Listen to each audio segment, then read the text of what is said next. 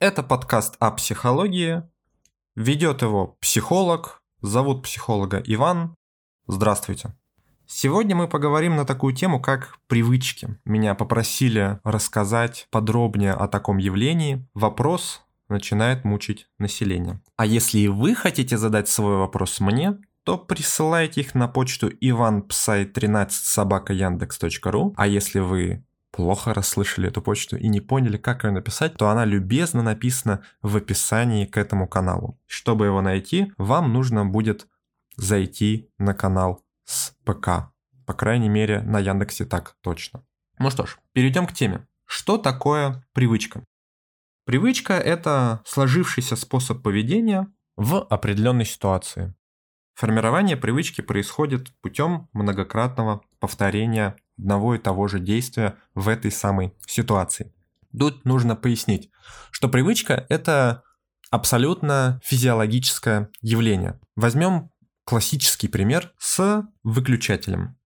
Вы въезжаете в новую квартиру, входите в дверь, света нет, вам нужно его включить. Вы оглядываетесь, озираетесь, ищете этот выключатель, понимаете, что он находится справа и чуть выше того места, где вы привыкли. Вы его нажимаете, включается свет, вы рады. В ближайшие дни вы будете также искать этот выключатель на стене, включать свет и в дальнейшем радоваться жизни. Но в какой-то момент при входе в квартиру ваша рука сама полетит в нужную точку пространства и включит свет, и вы даже не заметите то, что свет включился. То есть буквально когда-то перестанете отдавать себе в этом отчет. И при переезде в новую квартиру ваша рука какое-то время также будет пытаться лететь в ту самую точку пространства, где когда-то был выключатель в прошлой квартире. Это и есть привычка. Произошла она путем многократного повторения. Но что на самом деле произошло внутри нашего мозга? Наш мозг, мы, думаем исключительно лобными долями этого самого мозга. Остальные доли мозга, остальные его части, вообще весь остальной мозг нужен для того, чтобы весь остальной организм функционировал, все его функции функционировали. Удивительная тавтология получается. Так вот, в начале вашего пути к автоматическому полету руки в сторону выключателя начинается с того, что вы думаете над тем, где же находится выключатель. Вы его ищете, ваши лобные доли начинают активно принимать в этом участие. Так, где же он находится на стене, выше, ниже, правее, левее. И когда лобные доли все это понимают, они как бы санализировали эту новую поступающую информацию, а вся новая информация проходит через лобные доли, он как бы толкает вашу руку в нужном направлении, и все хорошо. После многократного повторения воплощается одно из главных свойств нашего мозга, а именно упрощение его жизни. То есть мозг просто хочет меньше работать, в общем-то, в этом и суть. И лобные доли, часть мозга, перемещают это затруднение, вот этот бесконечный анализ, который он совершил уже неоднократно, там 3, 4, 5, 10 раз, начинает перемещать эти устойчивые связи в височные доли, предположим. Это у разных людей может происходить чуть-чуть по-разному, но обычно в височные доли.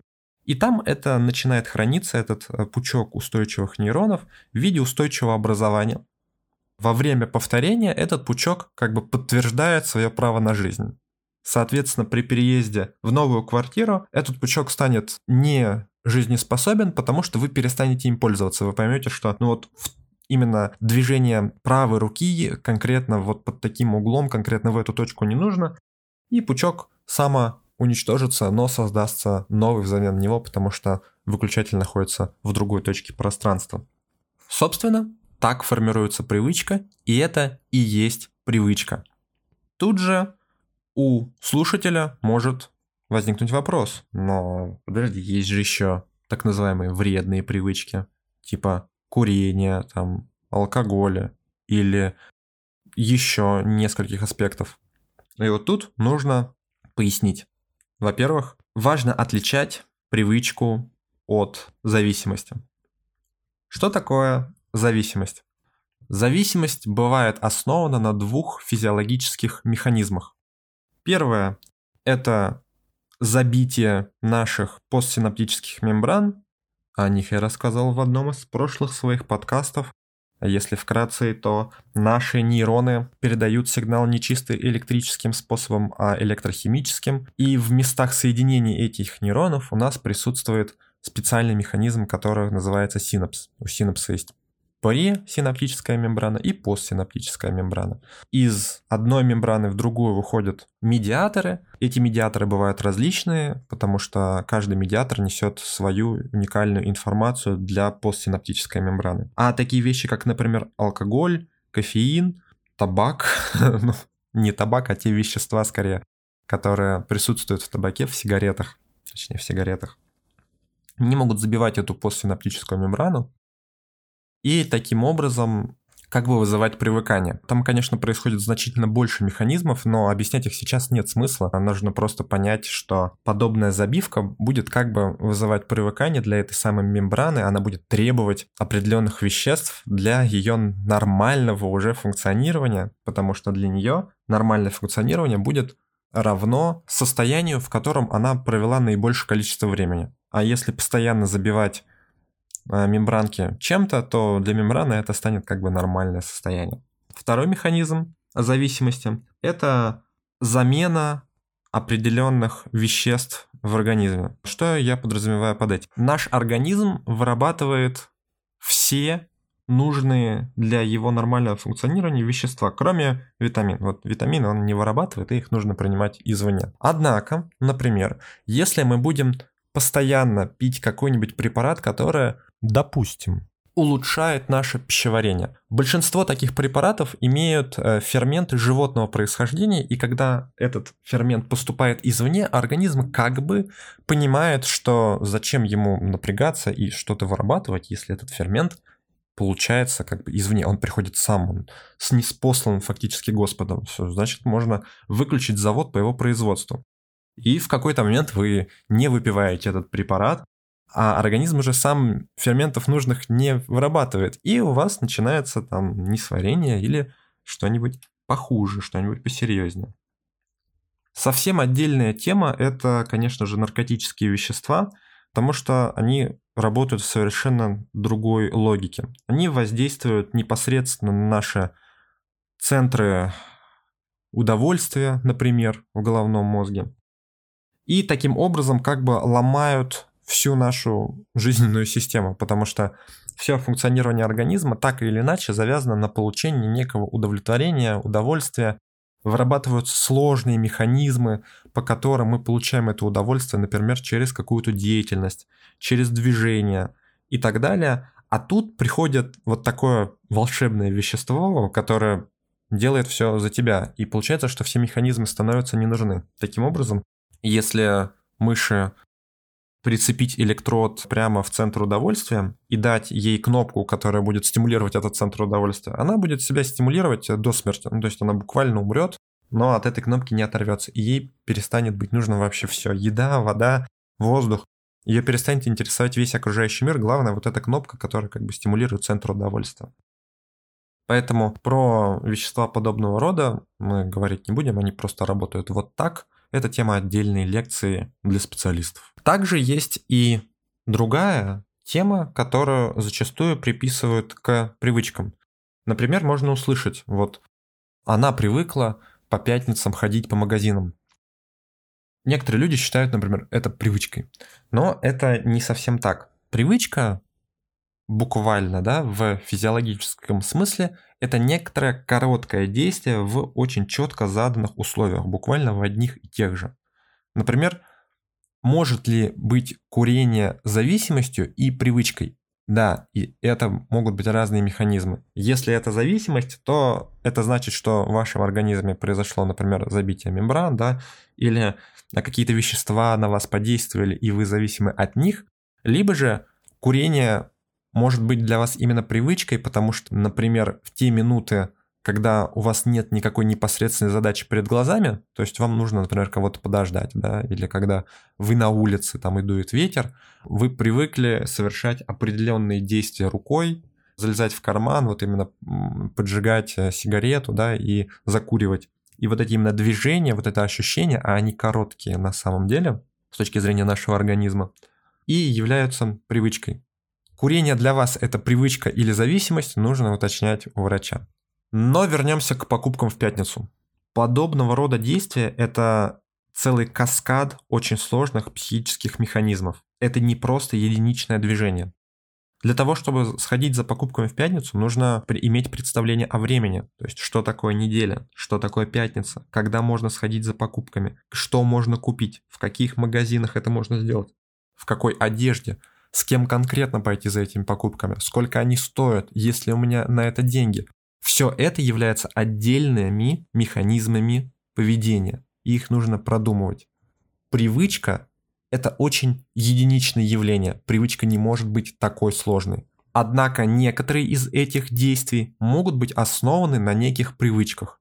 А может ли привычка еще как-то влиять на нашу жизнь, помимо вот таких единичных действий в очень-очень конкретных областях? Да, может. На наших привычках основан, например, маркетинг. Ну а точнее определенная его часть. Что я имею в виду? Допустим, мы возьмем 5 одинаковых ручек и положим их полукругом на одинаковом расстоянии от вашей правой руки. Допустим, вы правша и вы пишете правой. Разница между этими ручками будет лишь в том, что у них будут колпачки разного цвета. То есть это просто разноцветные ручки, но пишут они синими чернилами. Какую ручку вы возьмете?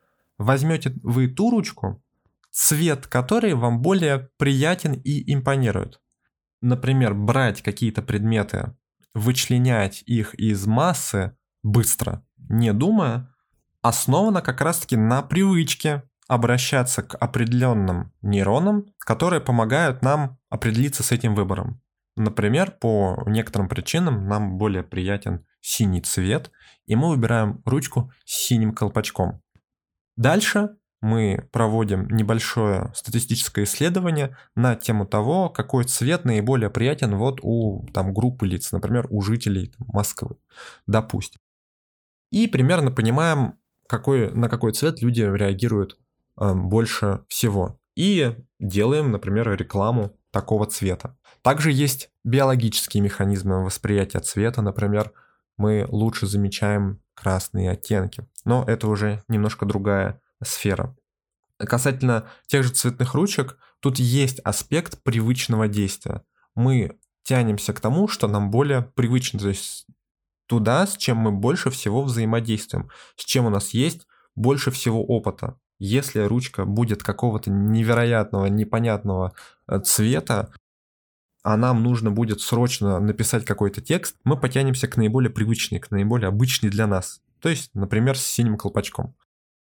По ходу повествования у некоторых слушателей мог возникнуть логичный вопрос. А чем навык отличается от привычки? Ведь навык точно так же возникает путем многократного повторения. И разве навык это привычка? Тут нужно разделить лишь то, что навык это более сложное психическое действие, которое основано, можно сказать, что на привычке, потому что механизм повторения есть и там, и там. То есть для того, чтобы выработать какой-то устойчивый навык, нам нужно заучить некоторые движения, а для того, чтобы их заучить, приходит такой же механизм, как и при формировании привычки. То есть можно сказать, что для формирования устойчивого навыка нам нужно сформировать устойчивую привычку. Как изменить привычку? Все просто. Нужно лишь перестать пользоваться этой привычкой и начать пользоваться другой. Ваня, да ты гениален! А как это сделать? Вот так просто считаешь? Нет, это не просто. Но механизм исключительно и только такой.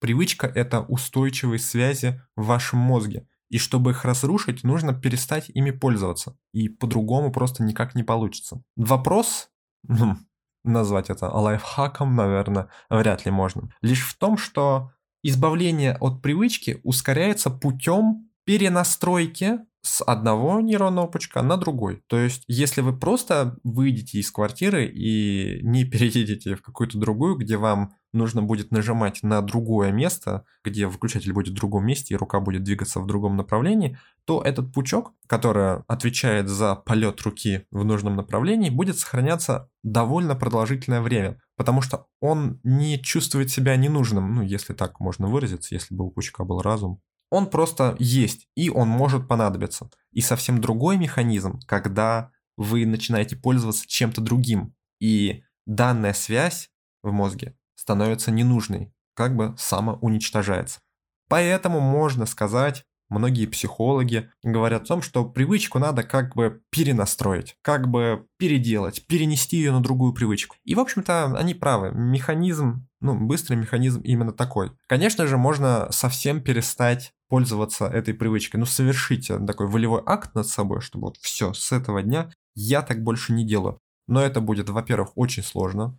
Нужно иметь очень сильный волевой акт для того, чтобы совершить данное действие. А во-вторых, тяга к повторению этого действия будет сохранена на протяжении гораздо большего времени, чем если бы вы начали именно переключаться на какую-то другую деятельность, ну то есть на другую привычку.